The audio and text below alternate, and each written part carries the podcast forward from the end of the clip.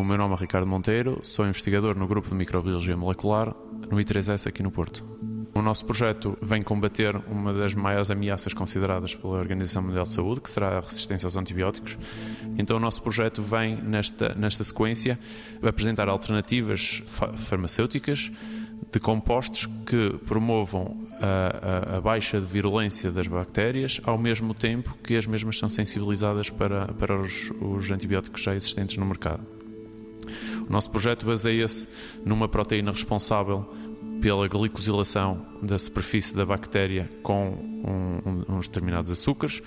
Eh, estes açúcares são responsáveis, por um lado, pela própria ancoragem dos fatores de virulência da bactéria à superfície da bactéria e por, e por outro lado atribuem um certo grau de resistência aos antibióticos que já existem.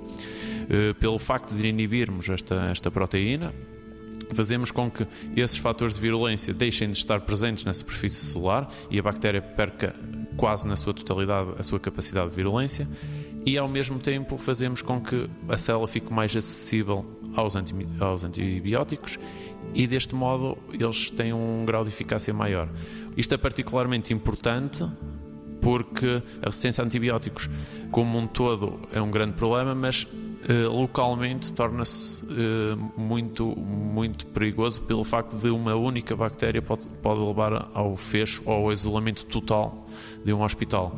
E isso transmitido em custos, em, em despesas para, para, para os hospitais, em tempo de hospitalização dos pacientes, em qualidade de vida, é, é, é muito, muito agravante, sim.